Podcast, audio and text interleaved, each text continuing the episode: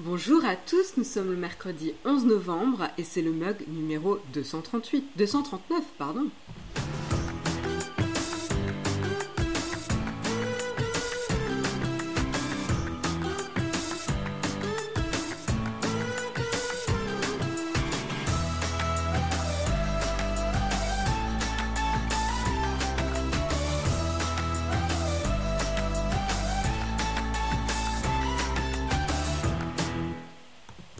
J'espère que vous avez la forme ce matin. Bienvenue, bonjour à tous. J'espère que vous êtes euh, prêts devant votre petit déjeuner, que vous réveillez euh, tranquillement. Euh, peut-être qu'il y en a qui sont d'ailleurs sur un jour férié, qui ne profitent de leur jour férié. J'espère vous pourrez en profiter même si nous sommes évidemment confinés. Et pour ceux qui travaillent aujourd'hui, j'en fais partie, mais c'est parce que j'ai décalé mon, jour, et eh ben bon courage à vous. Et puis on commence justement la journée du bon pied, tous ensemble euh, pour euh, discuter et débriefer un petit peu de l'actu tech.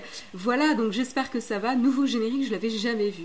Écoute, euh, non, à moins que je me sois trompée de générique, ce qui est tout à fait possible, mais a priori il, est, c'est le même depuis, depuis septembre. on, l'a mis à jour un petit peu en septembre, il me semble, mais, mais voilà, il est un peu plus court qu'avant. Euh, bonjour, bonjour. Et donc sur ce, bah écoutez, il est 8h04, je vous propose de commencer euh, tranquillement avec les Actu Tech.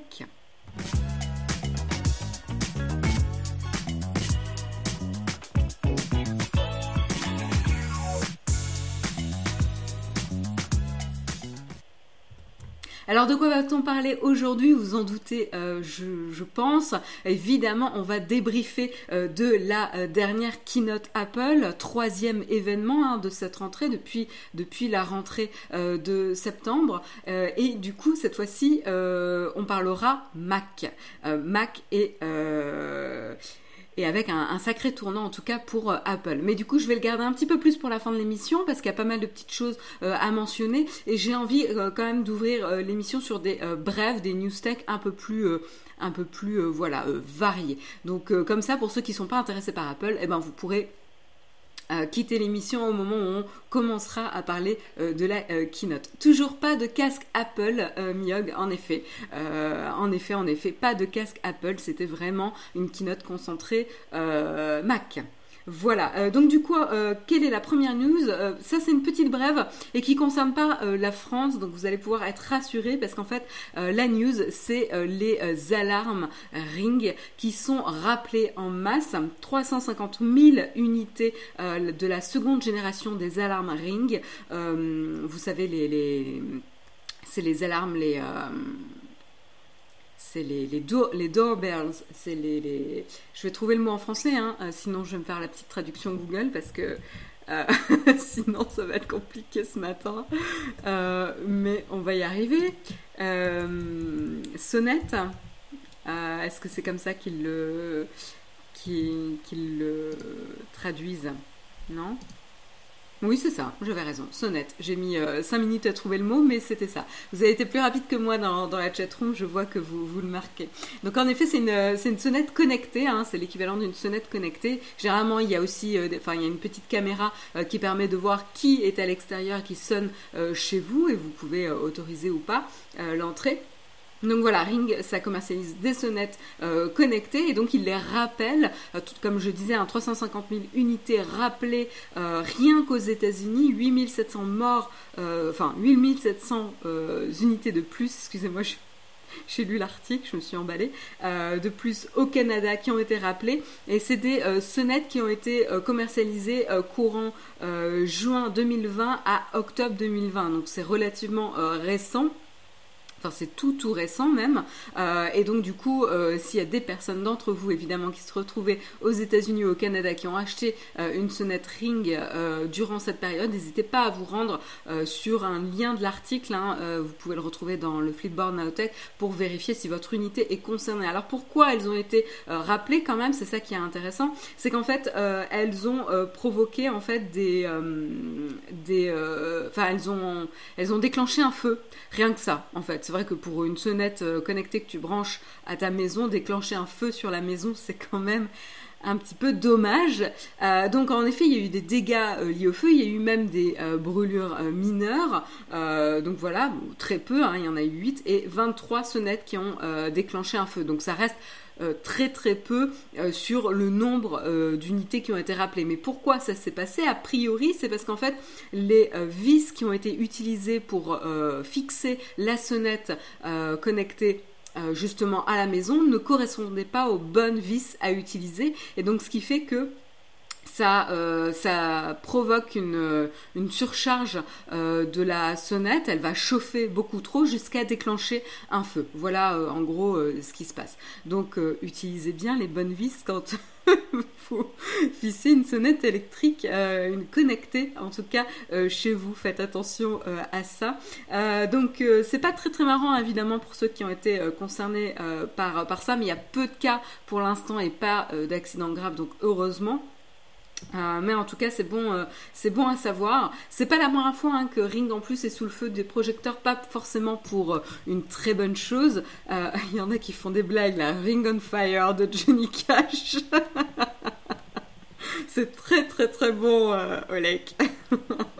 J'adore cette chanson.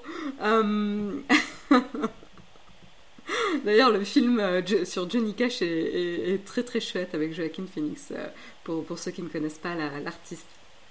Euh, voilà, bref. Euh, du coup, ça me donne envie de, revoir le film et d'écouter la musique. Euh, bref, Go America. Euh, donc euh, on continue avec euh, juste pour rappeler qu'en effet c'était pas la première fois que Ring attirait justement les critiques puisqu'ils avaient donc ils avaient il y a quelques enfin quelques années c'était juste l'année dernière. Il me semblait que c'était plus vieux que ça. Mais ils avaient conclu des partenariats avec 400 départements de police aux États-Unis pour accéder justement aux enregistrements qui sont générés par ces caméras. Ce qui est un petit peu embêtant quand même parce que quand j'achète une caméra euh, pour surveiller chez moi, j'attends pas à ce que ces données-là euh, soient euh, commercialisées, mes données, soient commercialisées auprès des forces de police pour créer une surveillance généralisée. voilà, donc c'est vrai qu'il y avait de quoi quand même créer un petit peu une surprise. Euh, et, inquiéter peut-être les, utilisateurs. Euh, oui, c'était Walk the Line, tout à fait, euh, Padre. Merci, c'était le nom du film sur Johnny Cash, un de mes films préférés, je crois. Bref, donc Ring is on fire. ce n'est pas la première fois que Ring est sous les feux des projecteurs. Exactement, Roxy Juju, exactement. Donc en effet, ça, fait quand même plusieurs fois que la société est critiquée. je pense que... Bon, après, le problème de ce genre de, de, de produits euh, industriel. Hein, euh, c'est voilà tout ce qui est euh, précaution, prévoir les, les mauvais usages et les détournements par les gens, de ne pas utiliser forcément les bonnes vis attendues, etc. Comment on peut prévenir ça, potentiellement fournir les vis avec l'alarme. Mais si les gens n'utilisent quand même pas les bonnes vis, comment tu prévois ça? Bref, il y a des petites contraintes comme ça qui sont pas évidentes à prévoir. Donc en effet, enfin, je suis pas en train du tout de jeter la pierre à Ring. Mais c'est vrai que c'est quand même pour une société qui est censée quand même euh, tabler sur le secteur de la sécurité, c'est un petit peu embêtant quand même euh, de s'être fait deux fois épingler sur des problèmes euh, et la fiabilité de leur appareil. C'est vrai qu'il y y a des secteurs comme ça qui sont particulièrement à risque en termes de mauvaise presse et ben, la santé, la sécurité, tout ce qui est données privées, etc. C'est voilà toutes ces sociétés qui opèrent dans ces domaines-là sont sur des secteurs qui sont assez quand même critiques en termes de confiance que, les utilisateurs doivent avoir dans la marque. Et donc c'est vrai, à chaque fois qu'il y a un événement comme ça, euh, que ce soit en effet euh, des partenariats qui n'ont pas été transparents dès le début avec les forces de police ou euh, des malfonctions sur des appareils, bah, ça entame un petit peu la confiance qu'on peut avoir euh, dans sa société. Alors après, a priori, ils ont quand même euh, réagi relativement vite puisqu'il n'y a eu que 23 euh, incidents, donc ils n'ont pas attendu énormément pour réagir, c'est la bonne nouvelle, et donc c'est pour ça qu'ils ont initié le rappel de temps d'unité. Voilà en tout cas pour Ring.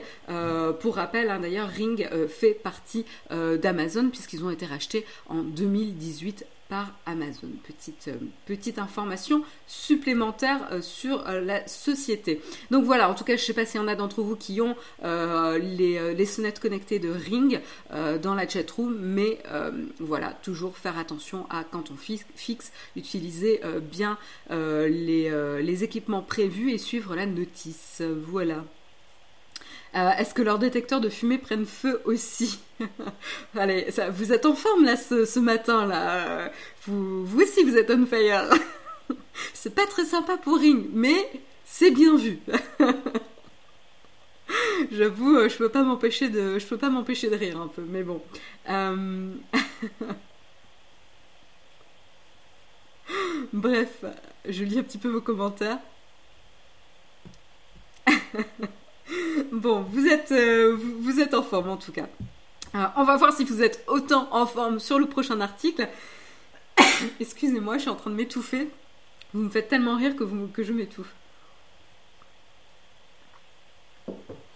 On continue avec un article qui va peut-être potentiellement moins faire rire, euh, j'anticipe, mais qui est super, super intéressant. Donc c'est pour ça que je tenais vraiment à vous euh, le partager. C'est un article qui a été publié sur l'ADN. Euh, qui a été écrit euh, par euh, David Julien Ramil et qui a partagé en fait son expérience de parents avec les groupes WhatsApp. Alors il nous raconte justement que à chaque début d'année scolaire, c'est un peu le même rituel. Ce qui se passe, c'est que les parents d'élèves créent leur groupe WhatsApp sur lesquels ils vont pouvoir justement garder contact, échanger des astuces tout au long de l'année, échanger des informations utiles sur notamment les professeurs absents, sur les, les informations utiles en temps d'épidémie, d'incertitude etc. Notamment partager les conseils, euh, les comptes rendus des conseils d'école euh, et euh, sinon aussi des retours d'expérience des enfants sur la cantine et les activités scolaires. Bref, c'est vraiment un groupe de parents qui se retrouvent pour échanger des informations utiles sur la scolarité de leurs enfants dans l'établissement en question. Donc a priori, ça part vraiment d'une bonne, d'une bonne initiative, c'est hyper intéressant. C'est des personnes en plus qui potentiellement se connaissent puisqu'ils se croisent à l'école au moment d'amener ou de récupérer euh, les enfants. Donc c'est vrai que cet échange-là, cette connexion entre parents d'élèves, euh, je ne sais pas pour vous, mais euh, moi, mes parents n'étaient pas forcément très très engagés dans la vie parents d'élèves, mais c'était quand même assez utile, quoi. Je sais qu'il y a beaucoup de parents qui peuvent être engagés là-dedans. Donc c'est vrai que WhatsApp est un outil aujourd'hui qui est assez utilisé dans ce but en tout cas. Et donc là, il nous raconte que justement pour euh, cette rentrée 2020 euh, euh, et suite aux annonces du gouvernement de rendre obligatoire le port du masque pour les enfants de plus de, 6 ans, c'est vrai qu'il y a eu pas mal de parents qui ont discuté, qui ont exprimé leur désaccord. C'est une opinion en effet. Et là, il nous raconte que justement, il y a un nouveau groupe qui s'est créé sur WhatsApp qui s'est appelé Forum, où justement des parents qui s'opposaient à, ce décret ont créé cette espèce de discussion pour objectif de débattre. Justement du port du masque entre personnes inquiètes, ce qui est euh, à, la rigueur, quand on est inquiet et euh, qu'on se pose des questions, c'est quand même intéressant de discuter, d'échanger pour mieux comprendre pourquoi et l'intérêt de ce type de mesure et essayer de se faire sa propre opinion. Euh, donc ça c'est assez, euh, assez intéressant. Euh, mais ce qui est également intéressant aussi, c'est ce qu'il faut savoir, c'est que WhatsApp fait partie de ce qu'on appelle le dark social, c'est-à-dire ces espaces de discussion privés qui ne sont pas visibles publiquement sur les plateformes web, les plateformes web, web pardon, 1, 2, 3. c'est pas c'est pas comme les groupes Facebook euh, ou les, les, discussions qui sont publiques ou Reddit, etc. par exemple en, comparaison. Et donc du coup, euh, c'est là où on voit que WhatsApp joue un rôle de plus en plus, important euh, dans l'influence de masse en ligne, mais c'est assez difficile à traquer, puisqu'en effet, ce sont des groupes privés.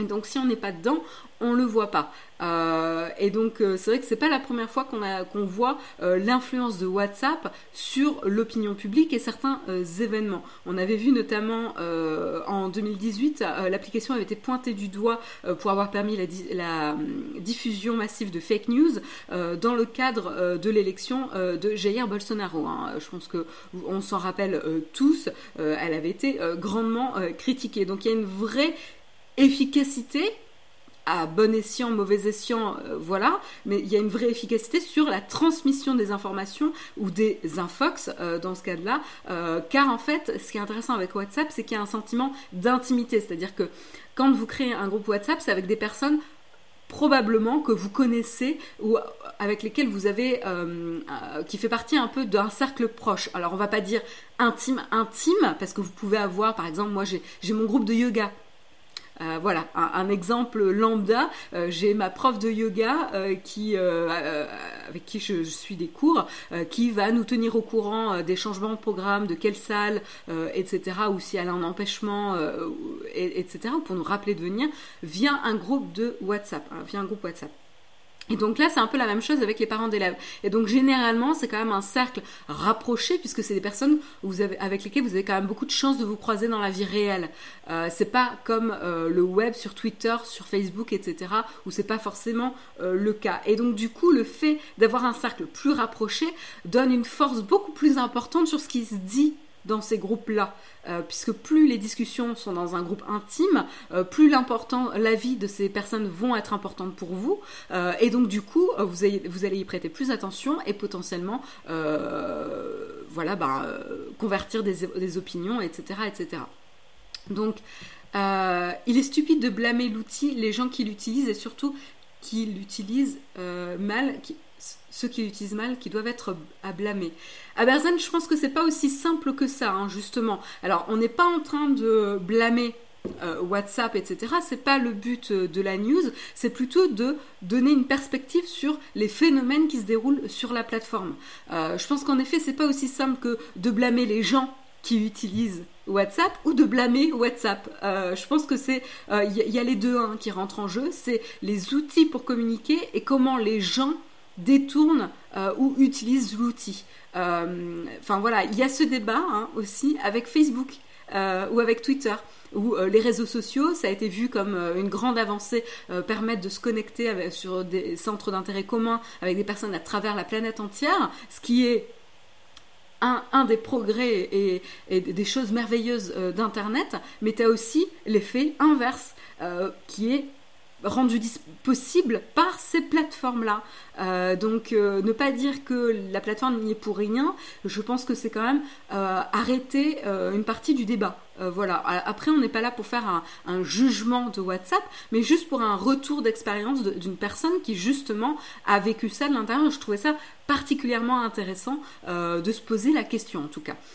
comme vous le savez, hein, tous ces articles sont disponibles dans le Fleetborn Nowtech, donc si vous souhaitez en savoir plus, n'hésitez pas à les lire. Je vous encourage vraiment d'aller lire cet article de l'ADN qui est assez intéressant et donc du coup, euh, comme il nous dit, bah voilà, lui il fréquentait donc dans ce groupe WhatsApp des personnes qu'il pouvait euh, croiser dans la vie réelle puisque c'était euh, des parents d'élèves. Donc c'est vraiment un espace perçu comme sécurisé avec des gens proches qui font partie du cercle rapproché de votre vie de tous les jours.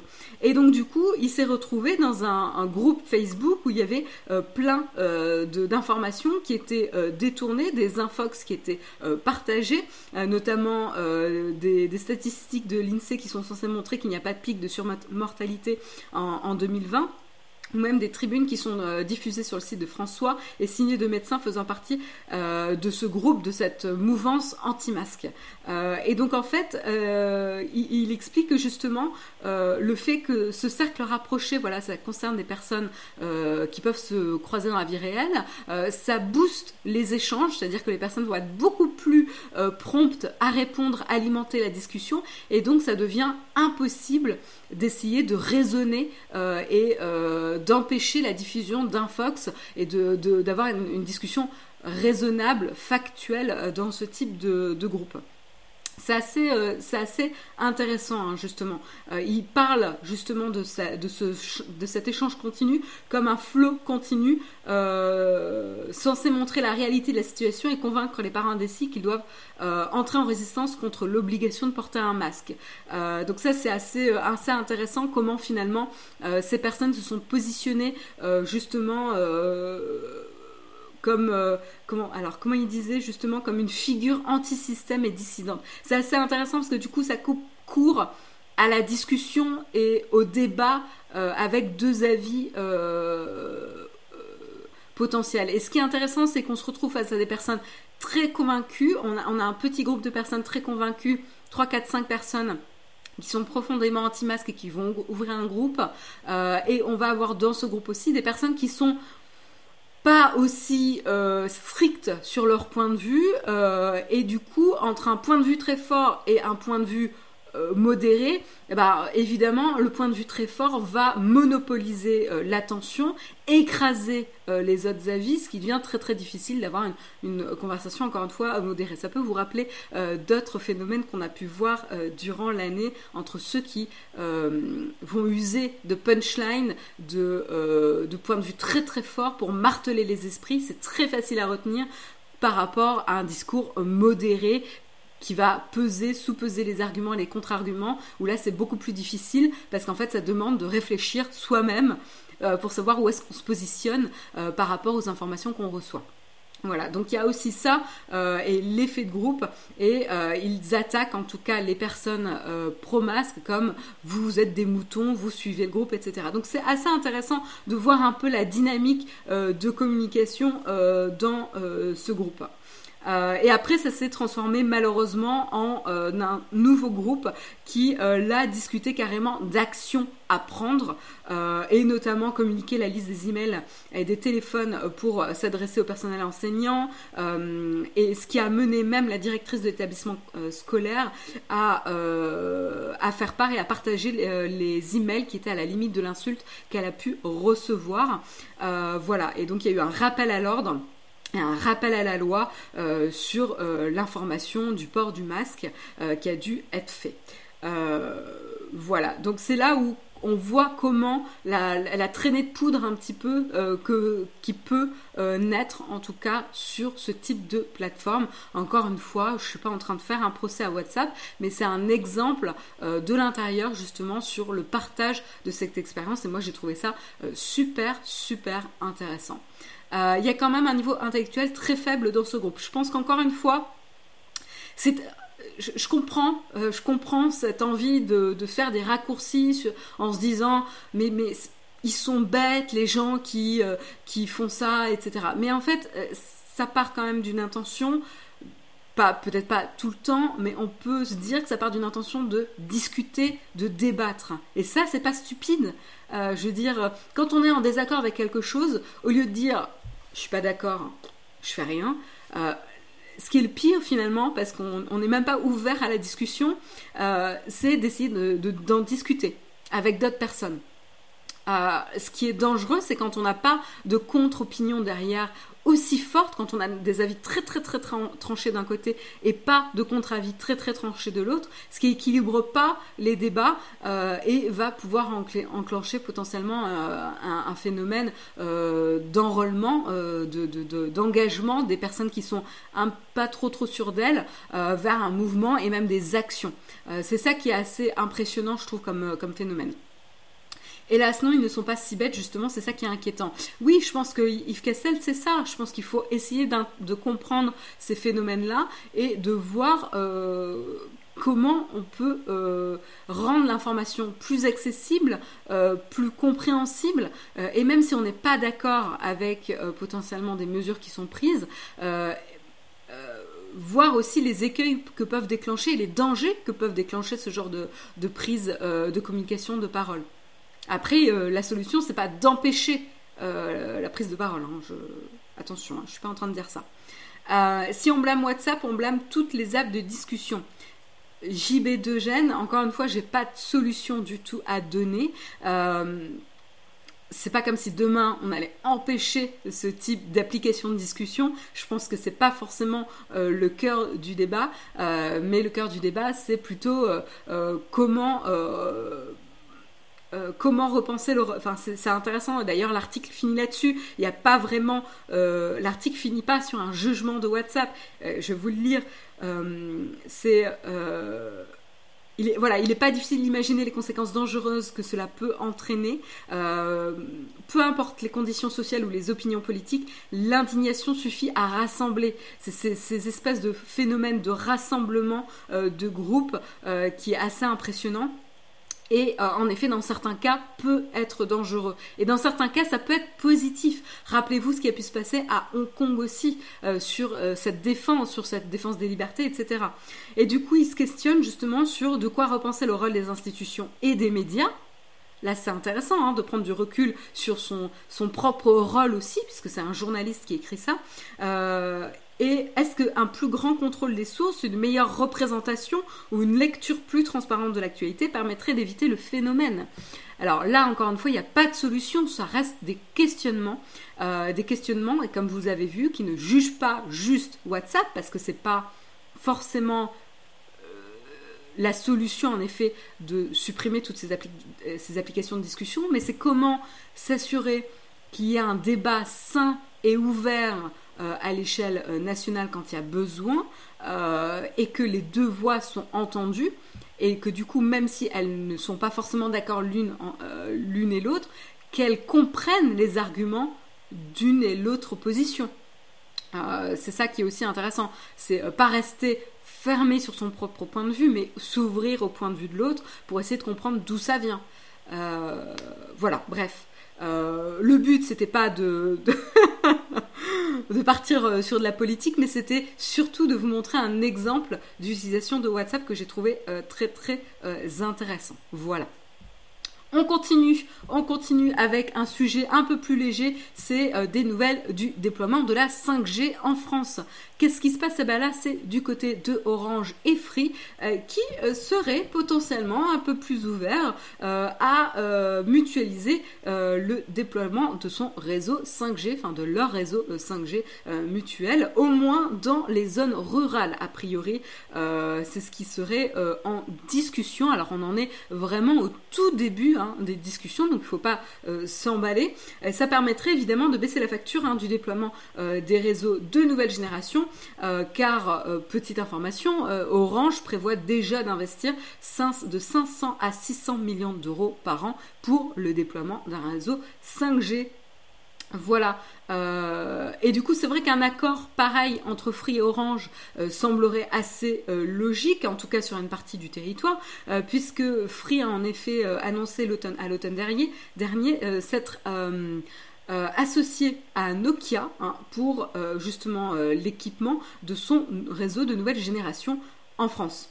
Euh, également en Italie, mais là on, s'intéresse plus particulièrement à la France. Et Orange également ont fait appel euh, à Nokia pour déployer son, réseau 5G. Donc là déjà il y a quand même une bonne, euh, adhérence entre les deux, sur en tout cas les régions ouest et sud-est, sur lesquelles la société Nokia, Nokia est déjà un fournisseur 2G, 3G, 4G, donc là on reste très très cohérent. De plus, pourquoi ça fait très sens aussi que les deux opérateurs Orange et Free euh, s'associent et mutualisent euh, potentiellement leur réseau, c'est qu'ils sont déjà partenaires de longue date, puisqu'ils avaient conclu un accord d'itinérance sur les euh, réseaux 2G et 3G d'Orange hein, qui permet à Free de pouvoir s'appuyer justement sur le réseau de l'opérateur pour ses propres offres. Et d'ailleurs, cet accord-là, ce partenariat est censé s'arrêter au 31 décembre prochain et ils sont en attente justement euh, de la signature de l'avenant qui permettrait de prolonger ce, partenariat euh, encore de deux ans hein, jusqu'au 31 décembre 2022 euh, pour cette itinérance. Voilà. Donc, donc c'est assez intéressant. en tout cas, pour le déploiement de la 5G, a priori, voilà le, ce, que, ce que je voulais dire, c'est que Stéphane Richard, hein, justement, euh, nous disait, euh, donc le, PDG hein, d'Orange, euh, disait que pour que le grand public se saisisse vraiment de la 5G, de la 5G, il faudra attendre plutôt que la couverture monte en puissance. Donc dans les mois qui viennent, a priori, ce sera plutôt premier, surtout deuxième trimestre 2021. Il faudra également que les smartphones rattrapent euh, aussi euh, qui s'équipent et soient compatibles avec les réseaux 5G. En tout cas, ce qu'on sait, c'est qu'Orange a déjà communiqué le tarif euh, de ses premiers forfaits 5G avec un surcoût d'environ 5 euros pour en bénéficier.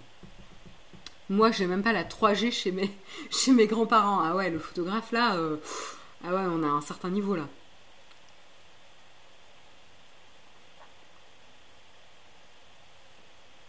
J'aimerais bien que le réseau s'améliore à la campagne chez mes beaux-parents. Ouais. Moi aussi. Il y a pas mal de petits endroits euh, en France, je pense, qui pourraient bénéficier en effet d'une meilleure, euh, d'une meilleure couverture En tout cas, rien n'est acté encore hein, pour euh, le déploiement et la mutualisation potentielle des réseaux 5G pour Orange et Free. C'est en cours de discussion. On vous tiendra au courant évidemment si ça avance. surcoût, bah, Gukiveage, c'est ce que j'ai dit. Hein, il y a a priori un surcoût de 5 euros pour bénéficier de la 5G du côté d'Orange pour l'instant. Voilà, on enchaîne avec euh, la dernière petite news euh, du jour et là c'est du côté de BIC. Qu'est-ce qui se passe du côté de BIC, euh, société historique française qui a eu son succès grâce à des stylos jetables en plastique qui sont pas forcément super super sympas avec l'environnement et surtout qui s'est pris un gros coup sur la tête avec la digitalisation, les tablettes, etc. Hein. même si évidemment on a tous encore des BIC euh, chez soi. Hein, euh, c'est quand même super pratique. Mais euh, moi, en tout cas, je les utilise de moins en moins. Il faut dire aussi que dans l'environnement du travail, je travaille principalement sur ordinateur. Ça m'empêche pas de gribouiller. mais, mais voilà, c'est c'est quand même, ils se sont pris quand même un sacré coup. On va dire ça comme ça. Et du coup, euh, Bic essaye de voir un petit peu ses options. Alors, ils ont déjà essayé de miser sur euh, réduire leur, impact environnemental en recyclant euh, justement le plastique utilisé pour leur Bic dans différentes initiatives. Mais là, c'est un peu plus intéressant parce qu'en fait, ils veulent développer des usages au lieu de recycler.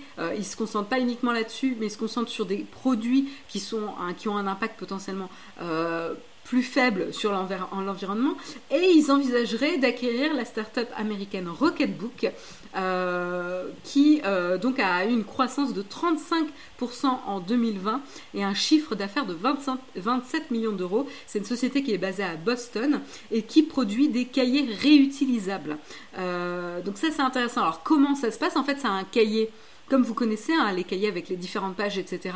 Euh, sauf qu'en fait, les pages dedans vont avoir différents templates. Il y en a qui seront des calendriers de la semaine, d'autres des calendriers par mois, d'autres avec des lignes, d'autres avec des pointillés, d'autres juste des pages blanches, etc. Donc vous avez différents templates de pages dans un même cahier. Et surtout, vous avez des stylos qui sont euh, spécifiques, qui sont des stylos effaçables. C'est des fournitures qui sont développées par la startup elle-même et qui permettent euh, de, en passant un petit produit et avec une, lingette microfibre, d'effacer le contenu de la page et de pouvoir la réutiliser.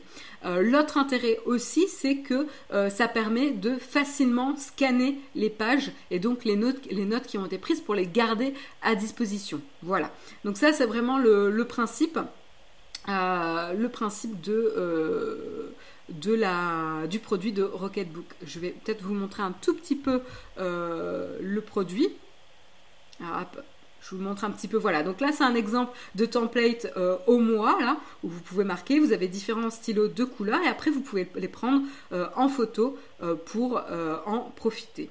Voilà, et donc là vous nettoyez, c'est assez facile et vous pouvez recommencer.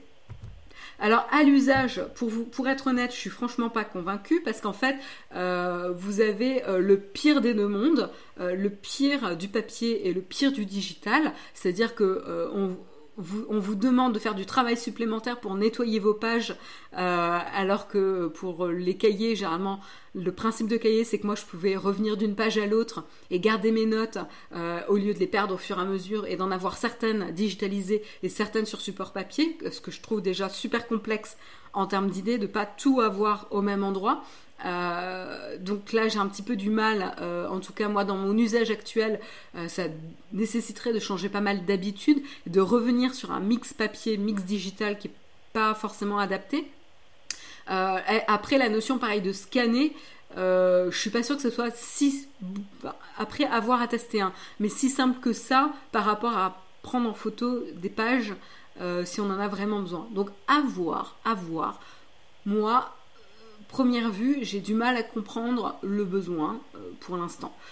à part l'envie de Bic d'avoir un produit qui soit qui a un impact environnemental plus léger, je suis pas sûre que ça soit suffisant pour convertir des personnes juste pour réduire. Il faudrait vraiment trouver des personnes dont l'environnement et l'enjeu environnemental est super important pour arriver à leur faire changer leurs habitudes et adopter ce type de produit. Voilà, et même, vous voyez, même moi, euh, la cause environnementale euh, m'importe beaucoup, euh, mais à la rigueur, je préfère utiliser une tablette. Donc, à voir, à voir. donc, en tout cas, c'est intéressant.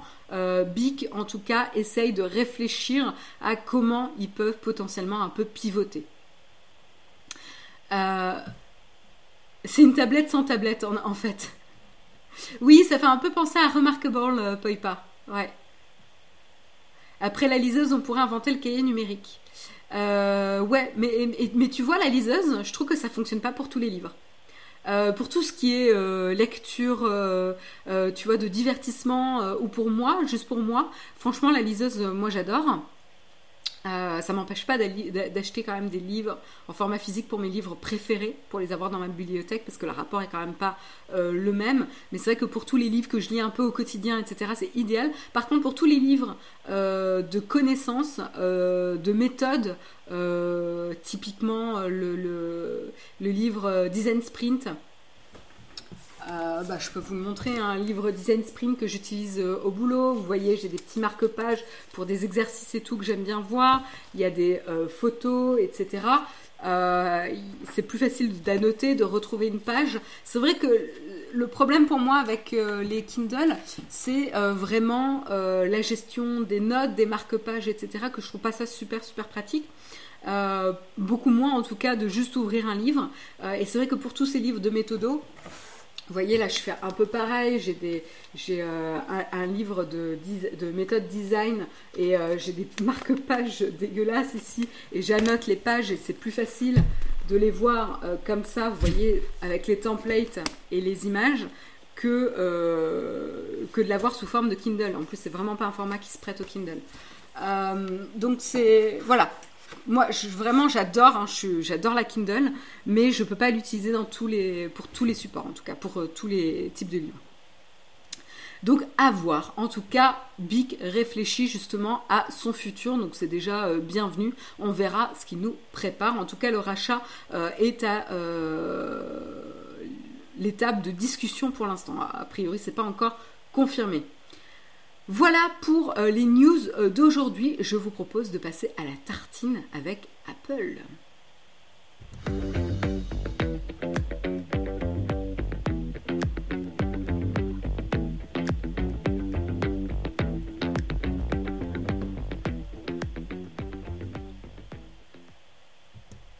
Et voilà, oui, alors je reviens juste sur un petit commentaire que je trouvais super intéressant euh, de The Monsieur, monsieur 3 ou Mister, non, je sais pas comment lire ton, pseudo. Au vu de la consommation énergétique d'Internet, je suis pas sûre que les tablettes soient plus écologiques que des bigs jetables, mais j'ai pas les chiffres. Oui, tu as raison, on sous-estime souvent la consommation euh, énergétique.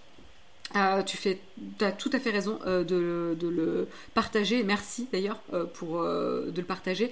j'ai pas les chiffres non plus, donc c'est une bonne question. Et Lisa, c'est pas pratique pour caler des trucs. C'est vrai, euh, Oleg. C'est super vrai ça. Euh,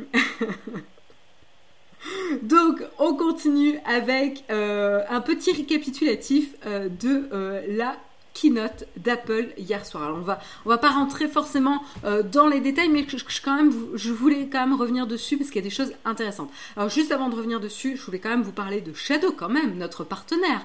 Euh, donc vous le savez, hein, euh, notre sponsor c'est Shadow PC, le PC dans le cloud. On vous permet chaque semaine de gagner un mois d'abonnement gratuit pour pouvoir tester euh, Shadow en conditions réelles chez vous. Donc si ça vous intéresse, n'hésitez pas à regarder comment participer au jeu concours dans le descriptif de l'émission ou tout simplement en regardant euh, le message que Samuel a partagé dans la chatroom. Euh, il tombe à pic, merci beaucoup. et puis il y a un tirage au sort qui est fait tous les vendredis. Voilà, donc si vous ne gagnez pas cette semaine, vous pouvez retenter votre chance, etc. Donc on continue sur la keynote Apple. Et donc euh, voilà, il s'agissait de la troisième et dernière keynote depuis septembre. Euh, oui, c'est ça.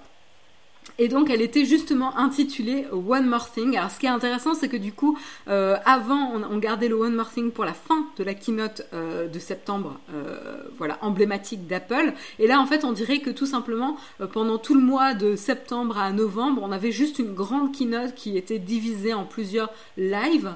on va dire ça comme ça, en plusieurs événements, puisque le dernier événement, lui, s'appelait One More Thing. généralement, vous le savez, hein, c'était Steve Jobs qui l'avait introduit et garder cette formule de One More Thing pour euh, les euh, avancées les plus importantes et marquantes pour Apple. Et donc du coup, euh, ça met la barre assez haut. du coup, voilà, c'était vraiment clairement le clou du spectacle pour les différentes annonces d'Apple. Et pourquoi c'était hyper intéressant de parler justement de l'annonce du Mac qui pour la première fois tournera sous Apple Silicon. et eh ben c'est parce que ça va potentiellement changer la manière euh, et enfin, surtout le paysage de l'informatique contemporain. Euh, et donc là, c'est intéressant encore une fois, l'article de Numérama, très bien écrit, donc je vous encourage à aller le lire.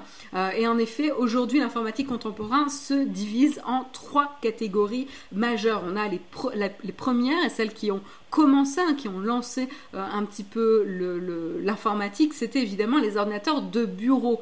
Euh, ces, grosses machines qui disposent, enfin grosses, plus si grosses aujourd'hui, hein, mais c'est des machines qui disposent euh, d'espace pour refroidir leurs composants et ont une alimentation reliée en permanence au secteur, ce qui permet de pas du tout s'encombrer des contraintes euh, de batterie euh, et de consommation, mais on va se concentrer sur la puissance brute euh, de ces machines et de la dissipation de chaleur pour booster les performances. On a le second type, la seconde catégorie qui là s'adresse, qui est du côté de l'ordinateur portable qui fait tourner exactement les mêmes systèmes d'exploitation et les mêmes logiciels que les ordinateurs de bureau, sauf que on se retrouve dans un corps beaucoup plus compact avec une moins bonne dissipation de la chaleur et un enjeu aussi euh, de euh, batterie, alors que la taille est beaucoup plus réduite. Donc là, c'est une équation assez difficile à résoudre pour les constructeurs puisque le, les logiciels et les systèmes ne sont pas du tout adaptés à ce type de contraintes, puisqu'ils ont été pensés pour des machines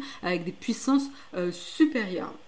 Et donc c'est vraiment jongler avec la mobilité euh, d'un laptop et euh, l'aspect autonomie aussi, euh, et donc l'aspect compact, autonomie et mobilité d'un laptop versus les performances d'une machine et la consommation d'une machine sur secteur. Et puis donc le troisième type hein, qu'on a vu avec l'arrivée, l'explosion des smartphones et des tablettes, c'est ça évidemment. Et donc là c'est un petit peu l'équation inversée justement puisque euh, la dissipation active de chaleur est quasi inexistante et l'alimentation est très limitée justement par la taille euh, des objets. Euh, et justement, au fil des années, on arrive à faire des smartphones de plus en plus puissants en multipliant les puces ou en réduisant la finesse de gravure des processeurs. On l'a vu justement avec le dernier processeur sur les iPhone 12 et notamment sur les, Mac hein, qui ont été gravés avec une finesse qui est la plus fine aujourd'hui sur ce type d'objet. Euh, smartphone ou ordinateur. Euh, donc euh, voilà, la, plus c'est fin, moins la consommation d'énergie est importante en fait. Donc ça c'est vraiment super intéressant, l'axe de miniaturisation évidemment de ce type de, composants. Et donc ce qu'on sait aujourd'hui, c'est que les ordinateurs portables sont dominés justement par une architecture nommée x86, je ne sais pas comment le dire, je l'ai toujours vu écrit mais je ne l'ai jamais dit à haute voix. Donc, euh, excusez-moi, je ne sais pas comment le dire, mais x86, hein, euh, qui est poussé par Intel euh, et AMD. Hein. voilà. Et voilà, oui, c'est ça. Et la catégorie des objets mobiles, elle, qui est poussée par une autre architecture qu'on a déjà vu d'ailleurs euh, chez euh, la Surface, euh, c'était la Surface Pro X, hein, je crois qu'il avait, c'était une architecture ARM, qui est là désormais aujourd'hui la propriété de Nvidia. c'est X86, ouais, x86, ouais, désolé, Olek, impec, je ne savais pas comment le dire, voilà, j'ai bloqué là-dessus. Donc c'est X86, bref. Ou 90, 86 euh, pardon, tout simplement. Bon, bref, on s'en fout, c'est pas très, c'est pas très intéressant. Euh, donc voilà, donc du côté on a quand même Intel et AMD euh, qui se positionnent sur ce type d'architecture, et puis de l'autre côté on a Nvidia qui va se positionner avec les architectures ARM. Et donc où se positionne Apple? Vous le savez, il se positionne du côté de l'architecture ARM avec ses, ses, processeurs de smartphones et tablettes, et maintenant avec euh, les processeurs qui vont équiper leur ordinateur portable pour commencer.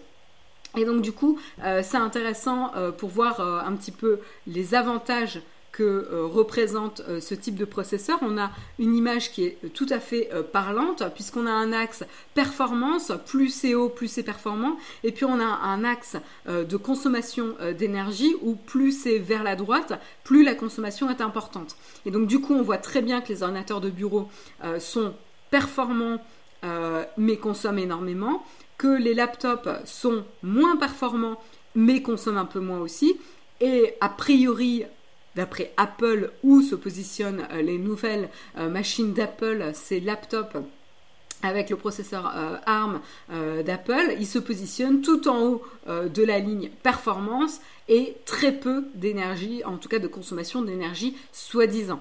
Donc ça c'est vraiment une image qui résume très facilement en tout cas la compréhension des avantages proposés, en tout cas hein, poussés par Apple.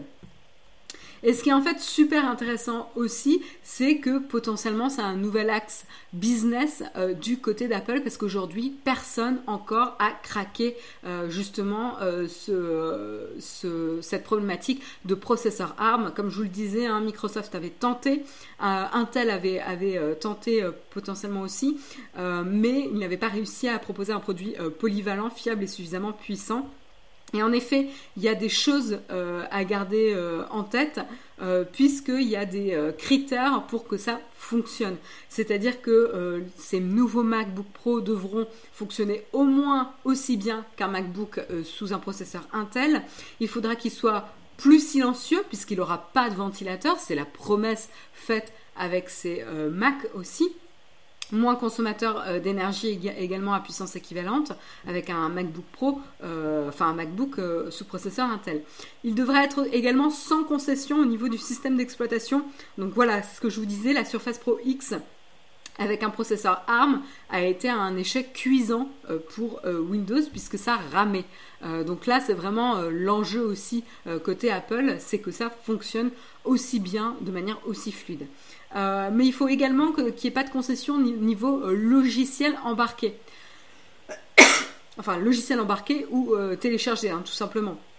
C'est-à-dire que le critère pour que ces machines fonctionnent, c'est qu'évidemment elles aient des logiciels qui puissent fonctionner aussi.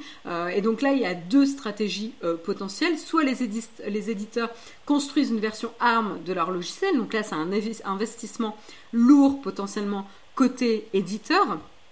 Ou une autre solution, c'est le processeur ARM qui peut émuler euh, des instructions euh, pour les processeurs euh, x86 pour les faire tourner, ce qui induit aussi une, allocation de ressources pour justement cette émulation et qui peuvent potentiellement impacter les, performances du logiciel qui est, qui est exécuté.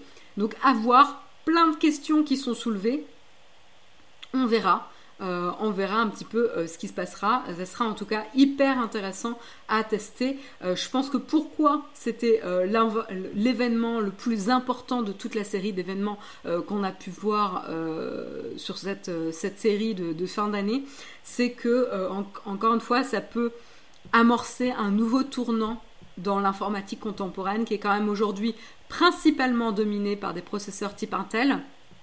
Euh, et euh, voir si finalement, au lieu, on, a essayé un axe, hein, c'était d'essayer de miniaturiser les, euh, les, ordinateurs pour les rendre plus petits, plus légers, etc., jusqu'à se heurter à un mur par rapport au fonctionnement et à l'architecture même de ces processeurs. Et du coup, c'est là où on a vu une autre approche, c'est-à-dire de commencer avec des smartphones beaucoup plus simples, beaucoup moins performants, et au fur et à mesure des années atterrir avec des smartphones qui ont des processeurs les plus puissants du marché euh, et potentiellement du coup utiliser ces processeurs pour des ordinateurs. Du coup, je trouve ça vraiment très intéressant de voir comment les deux stratégies euh, ont atteint enfin voilà, ont évolué. L'une potentiellement a atteint ses limites et du coup, l'autre reprend peut-être le devant de la scène. Donc là, voilà, c'est potentiellement un moment historique. Comme je vous le euh, disais, on a connu euh, deux changements d'architecture en 20 ans. Euh, donc voilà, c'est quand même pas rien. On verra dans les années à venir ce que ça voudra dire. Est-ce que Apple va réussir là où les autres ont pas encore réussi? Ça ne veut pas dire qu'ils vont pas réussir non plus. on verra.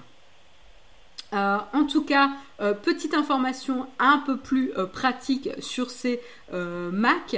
en tout cas, ce processeur, la puce, la fameuse puce M1 qui va occuper donc ces MacBooks.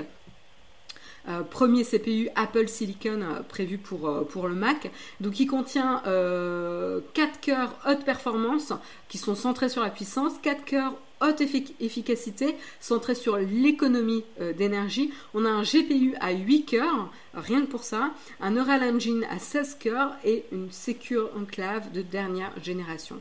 Voilà pour euh, les petites informations. Euh, et donc voilà, quelques petites spécifications pour euh, le, MacBook un peu plus, euh.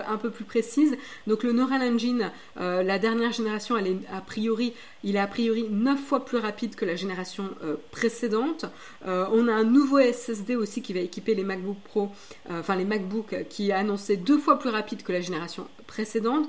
On n'a pas de ventilateur sur le MacBook Air en tout cas. Euh, on en aura un sur le MacBook Pro, mais pas sur le MacBook Air. On a une autonomie de 15 heures de surf sur Internet, 18 heures de surf sur Internet. Euh, oula, désolé pour. Euh, j'ai lu l'article et ça m'a fait revenir 10 ans en arrière. 15 heures de navigation Internet, 18 heures de lecture vidéo et un design identique à la précédente avec une diagonale de 13,3 pouces et le Touch ID. Voilà. Voilà, Mac Mini, qu'est-ce que je peux vous dire? Et donc le, ensuite le MacBook Pro, euh, lui, euh, design identique également. Euh, qu'est-ce que je peux vous dire en différent?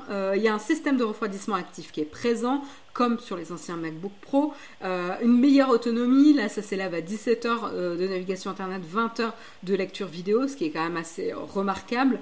10 heures de plus hein, que la génération précédente, c'est quand même pas rien. Euh, on a une nouvelle génération de microphones intégrés. Euh, on a une meilleure euh, image pour la caméra FaceTime qui est, permise grâce à la nouvelle puce M1. On a deux ports Thunderbolt compatibles USB 4 et on a aussi la Touch Bar qui est toujours présente, hein, pas sur le MacBook Air, mais la Touch Bar est toujours présente sur le MacBook Pro. le Touch ID, lui, est disponible sur les deux.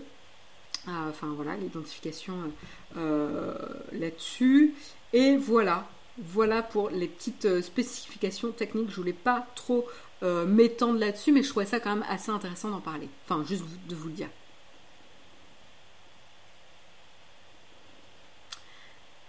Euh, oui, c'est clair, Apple a la pression sur elle maintenant et doit assurer sur la prochaine génération de puces. Oui, pole position. Ce qui est intéressant chez Apple, c'est que généralement, ils prennent à peu près pas trop de risques.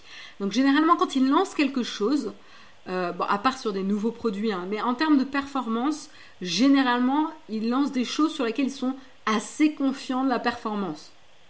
Voilà. Donc à voir. Je suis pas trop trop, trop inquiète pour eux là-dessus. Voilà. Mais euh, L'argument principal du M1 n'est pas la puissance pure, mais le, ratio puissance-watt. Tout à fait. C'est vraiment le rapport puissance-consommation d'énergie euh, qui est vraiment au cœur euh, de, euh, de la puce M1. Tout à fait. petite anecdote que j'ai trouvée rigolote et c'est pour ça que je voulais vous en parler. Je voulais juste vous montrer. Donc là, on retrouve un extrait de la, keynote euh, d'Apple avec notre très cher ami euh, Craig Federighi, euh, qu'on adore tous, avec son, son mouvement de cheveux voilà, important, enfin en tout cas un, grand classique chez, chez, les conférences Apple. mais ce qui est intéressant aussi, c'est de regarder dans le coin inférieur gauche Qu'est-ce qui est présent sur le petit bureau d'Apple? Eh bien, tout simplement, c'est des outils iFixit euh, donc là, je pense que ça a dû faire plaisir à l'équipe iFixit, ou les faire rigoler en tout cas. En effet, euh, il s'agit des petits outils avec les petits euh, tournevis, etc., compatibles avec les vis propriétaires d'Apple, parce que vous le savez, Apple n'aime pas trop vous faciliter la vie pour démonter un Mac.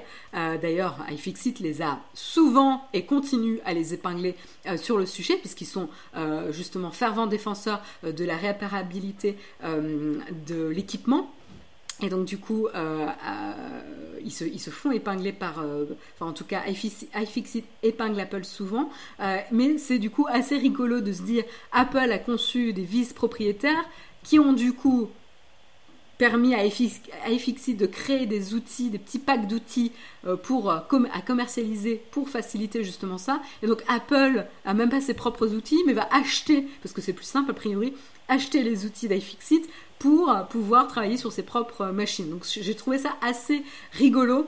Euh, ils sont tellement bien faits que même Apple les utilise, tout à fait. Donc j'ai trouvé ça assez rigolo. Euh, petit clin d'œil, je pense que c'est pas forcément laissé au hasard. Il y a très peu de hasard quand même dans les conférences Apple, donc je dirais pas vraiment tabler là-dessus en, se disant oh, mince, Apple a fait une bourde. Plutôt euh, clin d'œil, surtout que quand même les deux boîtes sont pas forcément en parfaite entente euh, puisque euh, Apple avait déjà supprimé l'application d'iFixit il y a quelques années euh, et, voilà ils se font souvent épingler. Donc donc à voir. Mais, mais c'était rigolo. Je voulais juste rapidement vous partager ça. Voilà et puis, euh, dernier euh, petit clin d'œil euh, que je voulais vous partager, c'est un peu, un peu pour ça que je voulais garder l'événement Apple pour la tartine, parce que je voulais terminer sur une note un peu légère. c'est excusez-moi, c'est pour ceux qui sont restés à la fin de l'événement. Excusez-moi, j'ai un problème d'ouverture d'article, bon, c'est pas très grave. Euh, pour ceux qui sont restés après euh, la dernière annonce euh, de Tim Cook et l'écran de fin, vous avez, vous avez, eu droit à un petit caméo. un petit caméo d'un acteur de pub Apple assez important que tout le monde connaît, puisque c'est le monsieur PC. Voilà, monsieur PC qui a fait un retour en force à la fin de la keynote. Et euh, alors attendez, du coup je peux pas vous le montrer parce que j'ai un petit problème d'affichage dans le liner. Du coup je vais vous l'ouvrir dans un navigateur, ça sera plus simple. Hop, voilà. Ah, non merci. Désolé, j'ai plein de pop-up qui s'affichent. Le mal d'Internet. Les pop-up. Ah, c'est pas possible. Excusez-moi, mais c'est euh, Liner qui me fait de la pub forcée là. Je ne vais pas y arriver. Euh, comment je peux faire? Flipboard, est-ce que Flipboard va être plus sympa avec moi? Oui, plus sympa, cool. Pop-up encore. Euh, mais on va y arriver. Je vais pouvoir vous montrer l'extrait. Non C'est pas gagné. on va voir combien de temps j'arrive à déclencher une vidéo sur mon iPad. Est-ce que je vais... Ah, oh, mais c'est pas possible. Ah, ces applications mal pensées, ça me rend folle. Euh, on va y arriver. Allez, troisième essai sur Flipboard, et si j'y arrive pas... Allez, j'ai réussi, c'est bon. Hop, petit caméo. Donc là, on a... Donc je peux pas vous l'agrandir, mais voilà. Euh, hop, je vous le partage. Donc là, on a le superbe coucher de soleil euh, d'Apple qui termine évidemment sur le logo. Euh, magnifique transition, euh, léché, etc. On s'en fout un peu. Et puis, hop, vous avez Monsieur PC qui bah en fait, euh, encore une fois, va jouer sur le ton euh, de la dérision euh, et va se dire mais je comprends pas pourquoi on cherche à rendre des ordinateurs plus performants, pourquoi on veut augmenter la batterie, il y a des câbles qui existent, etc. Je ne comprends pas pourquoi on a besoin. voilà, donc là il parle de prise, on peut voir le, le geste justement. Donc là c'est assez rigolo. Là il parle également de puissance, de vitesse, comme quoi les PC sont très rapides encore. Qu'il n'y a, pas de, problème. Et une fois qu'il a dit ça, il dit Bon, bah, j'ai plus de batterie, du coup, il faut que j'aille me, brancher.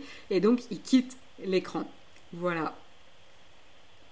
Donc ça c'était euh, le petit clin d'œil. Alors pour être honnête, j'ai pas trouvé le clin d'œil très très euh, marrant. Euh, enfin, c'est pas une des meilleures pubs qu'ils ont pu faire pour la, campagne Get a Mac. Hein. C'est clairement pas, pas la plus réussie. Mais je pense que c'était bienvenu dans le contexte actuel, on va dire ça comme ça, de crise sanitaire, de euh, voilà, où on avait peut-être besoin d'une petite bouffée d'oxygène, d'arrêter de se prendre au sérieux et euh, de souffler un peu et donc de terminer le fait d'avoir ajouté ça vraiment à la fin. Euh, je préfère Fidlim aussi, mais le fait d'avoir ajouté Monsieur PC à la fin de la conférence Apple, ça permet quand même de terminer sur une note légère qui fait sourire. Et en fait, rien que ça, ça fait du bien. Je sais pas pour vous, mais on est quand même en manque un peu de news légères et euh, de souffler avec. Euh, on vient quand même de traverser un contexte d'informations lourd euh, entre les différentes annonces de confinement dans les différents pays d'Europe, plus le contexte des élections américaines qui a quand même été super lourd, disons-le. on a un petit peu été sur les dents la semaine dernière. en tout cas, moi je parle pour moi, j'ai été sur les dents. Euh, et, je sais que pas mal de personnes l'ont été aussi. Donc du coup, d'avoir en fait cette petite note légère à la fin, voilà, on va pas en faire un fromage, mais j'ai trouvé que c'était quand même bien vu euh, d'avoir d'avoir ça, que ce soit euh, Monsieur Pissi, c'est rigolo. mais du coup, voilà. Et et juste pour revenir pour euh, petites informations sur cette campagne de pub, euh, c'est quand même une campagne qui a été lancée en 2006. Euh, je pensais que c'était un peu plus vieux que ça, mais non, c'est pas si vieux que ça. qui a été lancée en 2006 jusqu'en 2010 et qui avait été créée par l'agence TBWA. à l'époque et elle avait été diffusée pas en France je pensais qu'elle avait été diffusée en France hein. je pensais qu'elle avait été peut-être sous-titrée ou, ou tout simplement doublée voilà j'ai trouvé le mot cette fois-ci, je n'ai pas eu besoin de votre aide.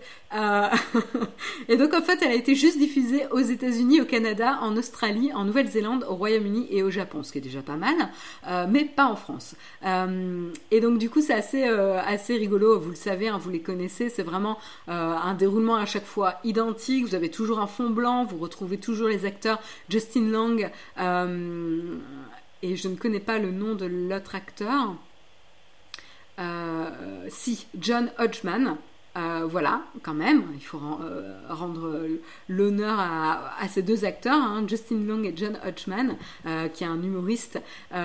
et donc du coup, c'est vrai qu'on le regarde, on, retrouvait les deux avec Justin Long qui vraiment prenait le, positionnement du mec un peu cool, relax, qui fonctionnait un peu dans tous les dans tous les cas, avec qui accueille l'imagination, etc. Et puis on a justement l'acteur John Hodgman, l'humoriste John Hodgman, qui lui est plutôt euh, assez conservateur, euh, qui est vraiment euh, focus sur ses spreadsheets, tableaux Excel, etc., qui va être déstabilisé par le reste. et donc il y en avait qui fonctionnaient plus ou moins bien. moi, il y en avait qui m'ont fait quand même pas mal rire. Et c'est quand même je les ai re-regardés hier, c'est quand même sévère. Hein. genre Vista, ils se sont fait super épingler sur leur système d'exploitation Vista. là, Apple, ils ont été bien, bien agressif, hein, avec euh, sous le ton de la, plaisanterie. Sinon, ça serait pas Apple. Mais, euh, mais avec cette campagne, c'était quand même euh, des critiques acérées quand même. On va dire ça comme ça. problème de pub comparative en France. Ah, merci notre. D'accord, je ne savais pas. Bien vu. merci beaucoup pour, pour l'information. Ah, ben Vincent me dit que la pub a été diffusée en France et doublée. Ah ben écoute, Wikipédia n'est pas à jour.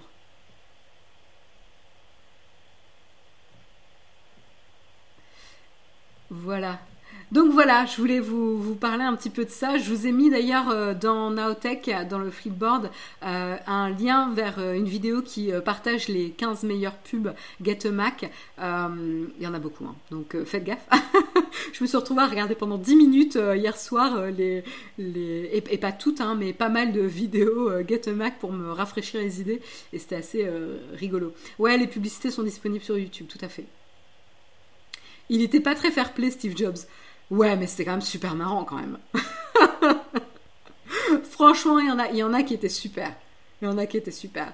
Et c'est.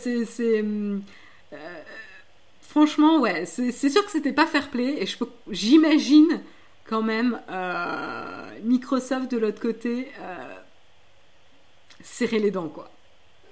Mais bon, voilà, c'était quand même super sympa. Il est de notoriété que Vista, c'était pas une réussite. Non, mais c'est sûr, mais ça fait quand même mal. voilà, c'est. Bref.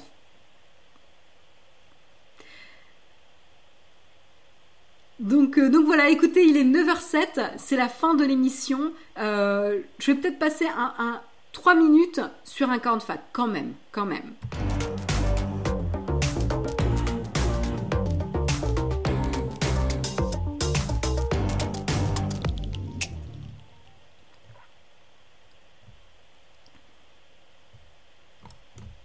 Et voilà, c'est la fin de, l'émission. Pour ceux qui sont intéressés, euh, il y aura Jérôme qui va peut-être faire un live aujourd'hui ou durant le live va monter un PC.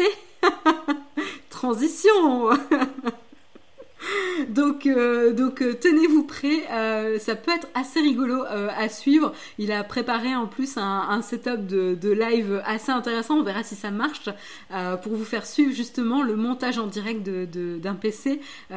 donc, voilà, n'hésitez pas à suivre. Twitter pour être averti quand, quand le live commencera si le Mac, enfin le live est bien prévu. Euh, vous utilisez Streamlabs ou OBS pour le stream euh, On utilise OBS pour le stream. Euh, oui, OBS, tout à fait. niveau UX, est-ce qu'il y a une app que tu adores ou que tu détestes? Alors, dans celle que je déteste, facile, pardon. C'est Liner. Euh, que je déteste parce qu'en fait c'est pas fiable et il y a des choses un peu stupides dedans. C'est pas en fait ce qui est le plus énervant, c'est qu'il y a des choses faciles à fixer en termes d'expérience euh, où en fait on se demande juste s'ils ont testé le produit dans un usage concret, genre des personnes qui l'utilisent vraiment. Euh, et, en fait il y a des petites choses évidentes euh, qui sont un peu rageantes, quoi. Euh, voilà, des, petits, des petites erreurs. Euh, typiquement, quand depuis Flipboard, pour vous donner un exemple, depuis Flipboard, quand je souhaite ajouter à Liner un article, donc je, l'ajoute et j'ai une petite pop-up liner qui me demande est-ce que vous souhaitez commencer le, surlignage maintenant? Et oui, bah, je clique oui, et donc je commence à surligner. Et ce qui se passe ensuite, c'est que je retrouve dans Liner deux fois l'article. L'article ajouté et l'article surligné. Euh, donc du coup, maintenant, ce que je fais, c'est que dans un premier temps, j'ajoute mes articles sur Liner, et quand j'ai fini, je vais dans Liner, et là, je surligne directement là les articles qui ont été ajoutés, pour éviter de les mettre deux fois et d'après passer mon temps à les supprimer. C'est ce qui m'est arrivé l'autre matin où je vous disais, bah mince, c'est bizarre, j'ai perdu mes surlignages, et après, j'avais tous les articles en deux, l'un surligné et pas l'autre. Donc voilà, donc vous voyez, il y a des petites choses bêtes comme ça qui paraissent assez évidentes, quoi. Après, il y a un problème de fiabilité sur euh, Liner, où quand vous ajoutez des articles depuis le web, euh, vous n'allez pas forcément les retrouver sur l'iPad. Et donc, du coup, ce qui se passe, c'est que j'utilise plus du tout l'extension web, je l'ai désinstallée. Ah non, je l'ai toujours là. Ah non, non, c'en est une autre. Oui, je l'ai désinstallée pour pas faire l'erreur de les ajouter sur mon navigateur web et euh, m'obliger à utiliser que l'iPad. Donc, en fait, je dois modifier mes habitudes pour utiliser une app pour qu'elle fonctionne, quoi ce qui n'est pas forcément euh, super. Euh, et puis Flipboard, parce que Flipboard, je pense que là c'est plus un problème que ça correspond pas à mon usage. L'espèce de swipe euh, pour passer d'une page à l'autre qui essaie de reproduire en effet la sensation de magazine, je comprends la volonté et c'est agréable en termes de lecture, sauf qu'en fait quand vous essayez de, l'utiliser pour organiser vos articles, comme en fait Flipboard a une manière d'organiser automatique les articles en fonction des tailles, des previews, etc., ça change votre ordre. Et ça, c'est une prise de tête. Euh, donc, euh, donc voilà. Euh, et c'est vrai que moi je suis plus Feedly, c'est plus simple, ça, fait moins de chichi. En application que j'adore, ben, je vais regarder mon, smartphone. En application que j'adore,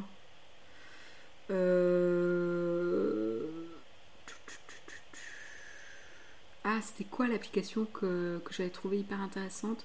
Mince, parce que j'utilise pas au quotidien. bah, il y a toutes les applications que j'utilise au quotidien qui sont, bah, par exemple, Revolut. Revolut, c'est vrai que en application utilitaire que j'utilise vraiment et que je trouve bien faite, il y a Shine, Revolut, enfin Revolut en premier, Shine qui s'est beaucoup inspiré. je regarde un petit peu. J'adore aussi la la manière que Bloomberg a euh, d'afficher euh, ses articles, les, petits points, euh, la watchlist pour ses actions, enfin les actions qui nous intéressent en tout cas, et la, vue rapide. En termes d'information, je trouve ça super bien foutu. Est-ce qu'il y a d'autres applications que j'aime bien? Je regarde.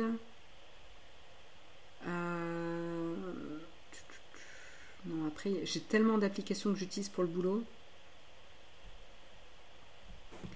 Euh, je regarde. Bon, Airbnb, euh, ouais, vous avez un peu toujours les, classiques. Mais c'était quoi le nom de l'application que j'avais pris en exemple? Je l'ai plus en tête. Mais je pourrais revenir avec vous. Hein, je pourrais revenir vers vous avec euh, avec ça, euh, parce que là c'est vrai que je ne les connais pas par cœur. Il y en a que j'utilise il y en a que j'utilise pas. Et en plus j'ai fait le ménage dans mes applications. Ah oui, euh, il, y a des, il y a des chouettes applications en termes d'exemples de, news aussi. Euh, genre par exemple, moi j'aime bien l'application Pale. hop, je vais vous montrer l'application là. Euh, en haut à gauche, le, petit P avec un point, c'est P-E-I-L. Et euh, en fait, c'est pas comme si je pouvais lire les articles parce que je ne sais plus dans quelle langue c'est. Euh, mais, en fait, je la garde juste parce que j'aime bien le fonctionnement et, je trouve que c'est un exemple intéressant de comment rendre des formats d'information faciles à consommer pour les utilisateurs, tout en, donnant la possibilité d'approfondir aussi et je trouve ça bien foutu. Ça, s'inspire aussi des stories, euh, euh, du format story, des choses très visuelles.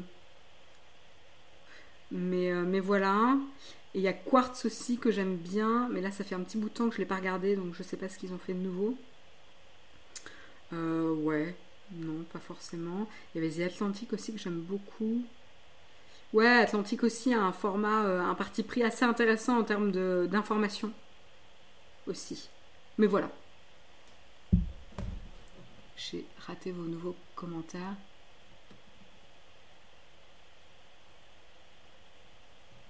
Marion qui se marre déjà à l'idée que Jérôme monte un PC. Bah oui, non, franchement, je me moquais pas de Jérôme, je rigolais plus de la transition. Il dit qu'il va tenter de monter un PC. ok, là, je me moque de Jérôme. Ça va être difficile de résister à l'envie de suivre le live. Parce que moi je bosse aussi aujourd'hui, donc je peux pas juste regarder le live. Ah, je lis un peu vos commentaires. Bon, mais. Bref. Je, je pense qu'on est bon, on a fait le tour, il n'y a pas plus de questions. Euh, c'est plutôt le PC qui va monter, Jérôme. On verra, on verra qui des deux euh, gagne. Euh, voilà. Sur ce, écoutez, il est 9h15. Euh, je vous souhaite une excellente journée à tous. Donc, comme euh, discuté tout à l'heure, n'oubliez pas de suivre Twitter pour savoir quand est-ce que Jérôme va tenter, et, on verra s'il relève le challenge, mais en tout cas, il va tenter euh, de monter un PC en live avec vous. Donc, ça risque d'être assez rigolo à suivre. stay tuned. Et puis, rendez-vous demain matin à 8h pour le prochain mug en compagnie de Guillaume. Très bonne journée à tous et à bientôt. Bye.